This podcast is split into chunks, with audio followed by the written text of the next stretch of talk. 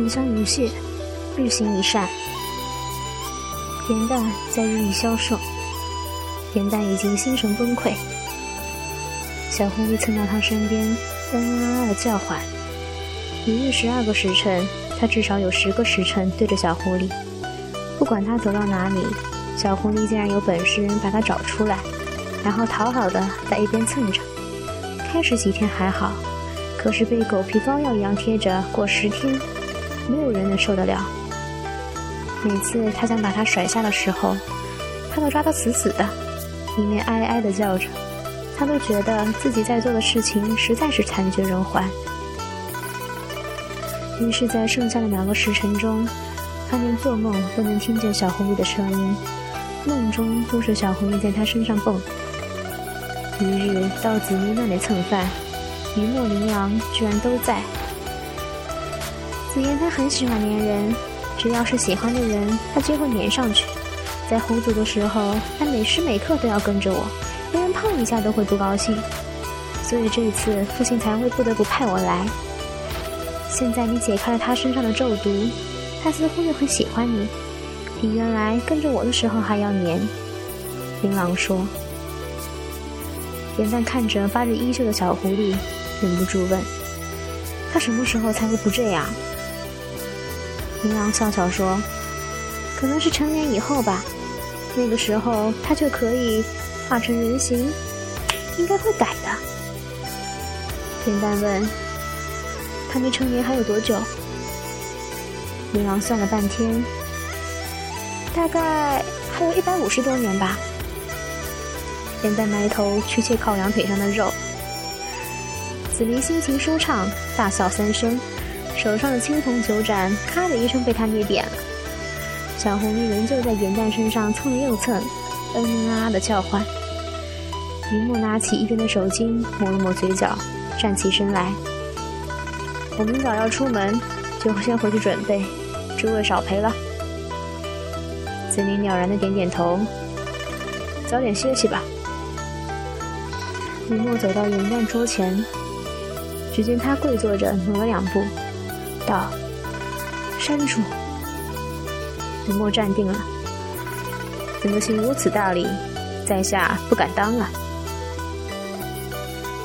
正好我也想出去散心，不如我和山主同行，一路上也好照应山主的衣食住行。紫菱立刻接了一句：“你可是忘记还有三位雪狐吗？你若走了，谁来照顾他？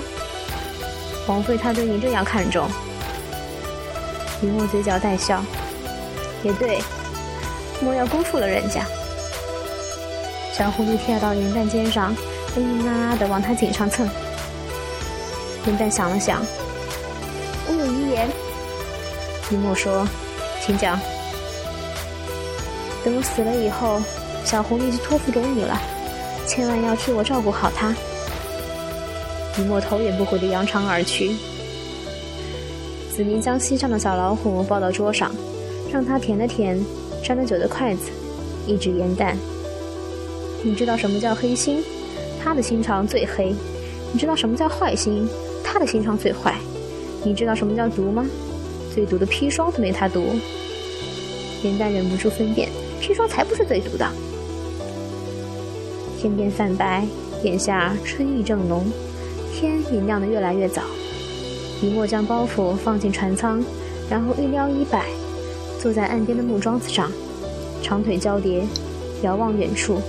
不多时，只见一个人影越来越近，瞬间就到了眼前。眼蛋抱着包裹，看了看身后，长吁一口气，终于甩掉了。我们快走！雨墨抬手一拦：“我可没答应过。”眼蛋嘟着嘴，挨到他身边：“雨墨，雨墨。”雨墨轻轻笑道。怎么你连三位雪狐的撒娇法子都学得过来？严淡恶狠狠地说：“如果这次你不帮我，我就每一天、每一个时辰、每一刻都黏着你，把你烦得晚上睡都睡不好，夜里做噩梦像狗皮膏药一样，怎么甩都甩不开。”雨墨点点头，干脆地说：“尽管来黏好。”严淡无言以对。忽见远处一个小黑点儿正一跳一跳的朝着你蹦跶。他又转过来了，猎犬的鼻子都没他灵。雨墨站起身，掸了掸衣袖：“我来教你两招，看好了。”言毕，手指凌空虚化，立刻形成一个透明的结界。小狐狸本想扑过来的，结果一头撞在结界上，在地上滚了两滚，冲雨墨亮出爪子，叫了两声。雨墨闭了闭眼，复又睁开，眼眸变得殷红。和他对峙的小狐狸连毛都炸起了，跌跌撞撞退开两步。他一转身勒住严淡的腰身，拉近了，在他唇上亲了一下，看着小狐狸：“我的人是你碰着的吗？你还有一百年才化人，拿什么和我争？”小狐狸耷拉下耳朵，哀哀的叫唤，可怜兮兮的看着严蛋。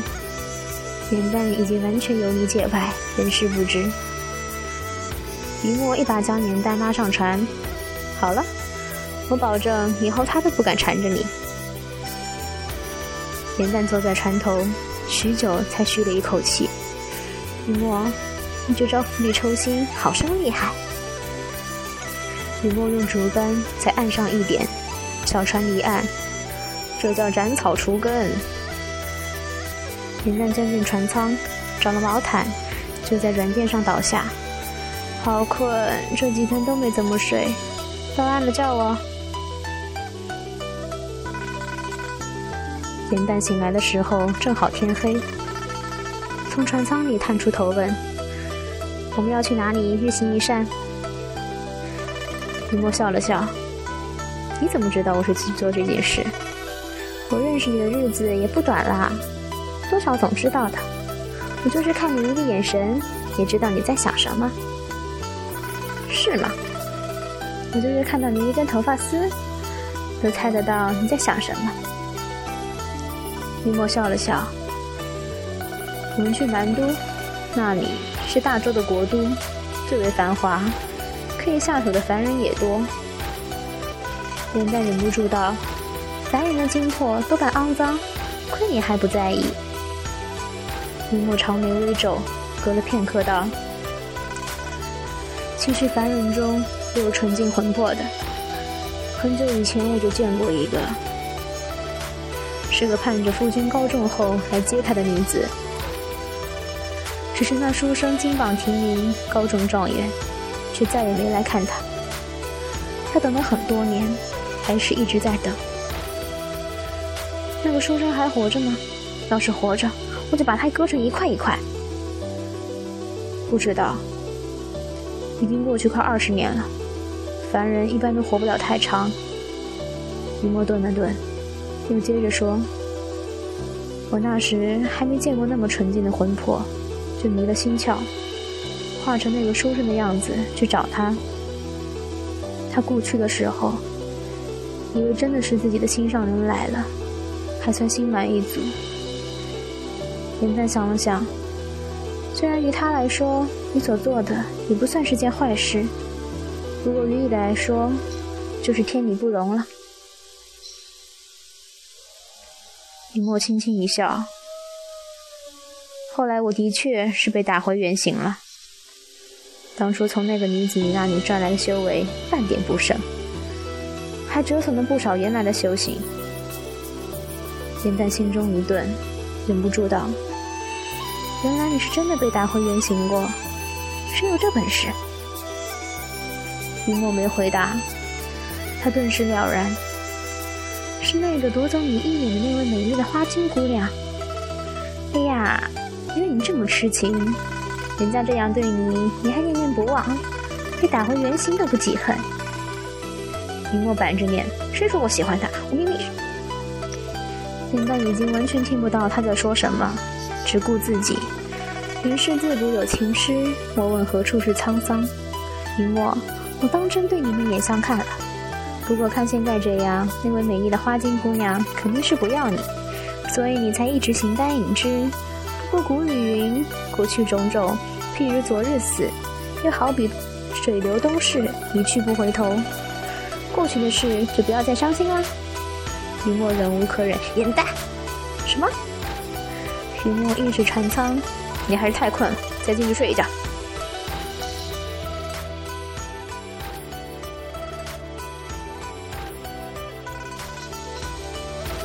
周世宁是个恶霸祖上颇有些产业。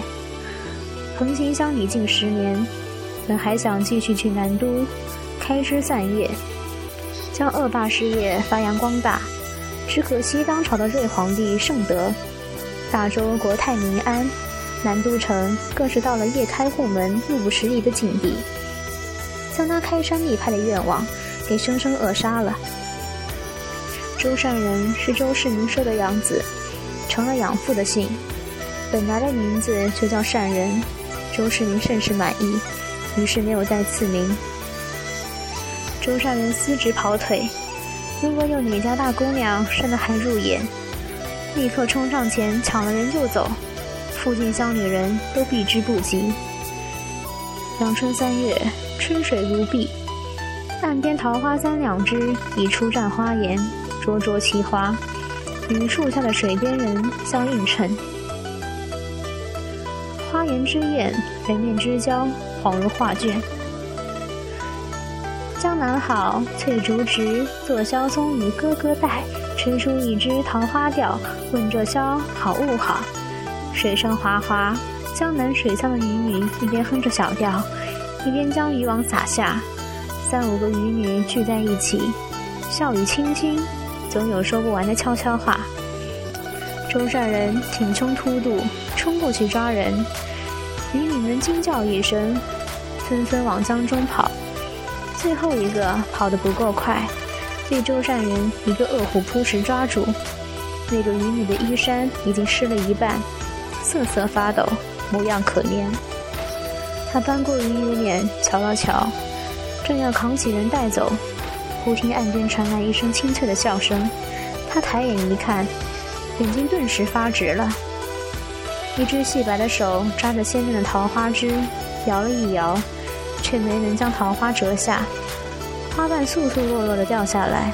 他皱了皱鼻子，回头笑着向身后的年轻男子说了句什么。那年轻男子抬起手，将他攀着花枝的手给拉了下来，也笑着回应了一句话。周善人站得有些远，听不到他们在说什么。只见那年轻公子举步往对岸桃花林走去，留下那个女子独自在树下的石头上小憩。他松开渔女，大步冲过去，一把扛起那个少女，沿着堤岸往上游狂奔。那少女几拳打在他背上，也是轻轻的，不痛不痒。他打了一阵，就无聊的缩回手。嘴角带起几分狡黠的笑。舟山人越跑越快，但见江中心一侧画舫正顺流而来，大声叫道：“停船！快停船靠岸！”那房上的船夫听见他的声音，齐齐往岸边划来。舟山人不待画舫完全靠岸，立刻跳了上去，红光满面。我今天抢到个好的，说不好义父以后还会赏给我们底下的。少女嘟囔了一句：“真是一无禽兽。”周善人没听清，在他身上一拍：“别怕，你跟了我们以后可要享福了。”他走进船舱，将少女扔在井墩上，谄媚一笑：“义父，你看这个丫头生得如何？”周世明。正躺在软垫上，身旁有两个水灵灵的丫鬟为他捶腿。窗格边的沉香炉正升起袅袅的白烟，周围弥漫着一股清甜之气。他身上穿着一件蜀锦的袍子，白白胖胖，保养的甚好。左手拿着一只碧玉鼻烟壶，手指也是白生生、胖乎乎的。他一挥手，捶腿的丫鬟立刻退到一边。周善人也识趣的出了船舱。你叫什么？少女坐在井墩上，看了看周围，微微一笑。我叫颜淡，颜色的颜，清淡如水的淡。周世明看着他，那你知道我是谁吗？颜淡叹了口气，原本是不知道的，但是现在不知道也不行了。他仔细瞧着对方，由衷地说：“一点都不像恶霸，反而像想欺负的傅老爷。”周世民大笑：“你这小姑娘真有趣。要知道，看人不只能看外表，懂吗？元旦点点头，这句话他最懂了。周世民站起身来，慢慢向他走去。既然知道我是谁了，你也该知道，还是乖乖听话的好，不然我有很多办法，让你求生不得，求死不能。元旦一脸真挚的开口：“大叔。”你的下巴上有五根胡子没刮干净，左边那个鼻孔里有三根鼻毛，还有右边眉毛上的那根痣，有根……嗯。周世民脸色铁青，几乎被气炸了，伸手去撕他的衣衫，突然身子一轻，砰的一声，在船舱的木墙上撞出一个洞来。雨墨走上前，一把拎起他的衣领，又呼的一下把人丢到船板上，转过头看颜淡。你是要等被人赚取便宜才动手吗？颜淡衣袂轻拂，弯腰从那个被周世民撞出的缺口走出去。恶人先告状，是你来的太慢，害我差点被那个白胖子欺负。船舱外的甲板上，十来个家丁手持木棍、短刀等在外面。周世民一边捶着老腰。一边大声痛骂周善人：“我叫您去找几个模样好的，结果弄来这种臭丫头，还有一个男人。”雨墨轻腰一摆，也弯腰从缺口走出来，仪态雍容。嘉宾看见对方双手空空，跃跃欲试，正要正要上前，但见余墨一拂衣袖，所有兵器都飞上半空，咚的一声掉进水中。他语气平淡，慢条斯理。若是想活命，就跳下船去，五十五下，还留在船上的，我就不客气了。一、二，他刚数到三，一群人已争先恐后爬上船舷，扑通往下跳。周世民虽然胖，但是身手矫健，不输少年，利落的跳上船舷，突然脚踝一紧，被一股力道往后拖去。雨墨正好数到五，很是遗憾，只剩一个也好，聊胜于无。严淡蹲在周世民身边，手上还牵着一根麻绳，是刚才顺手在船板上捡的。麻绳的另一头正卷着周恶霸的小腿。周世民颤巍巍地指着严淡：“你你这你这是妖怪，妖怪！”一个寻常女子怎会有力道把他这样的成年胖子从船舷上硬生生的拖回来？除了妖怪，也不会有别的解释。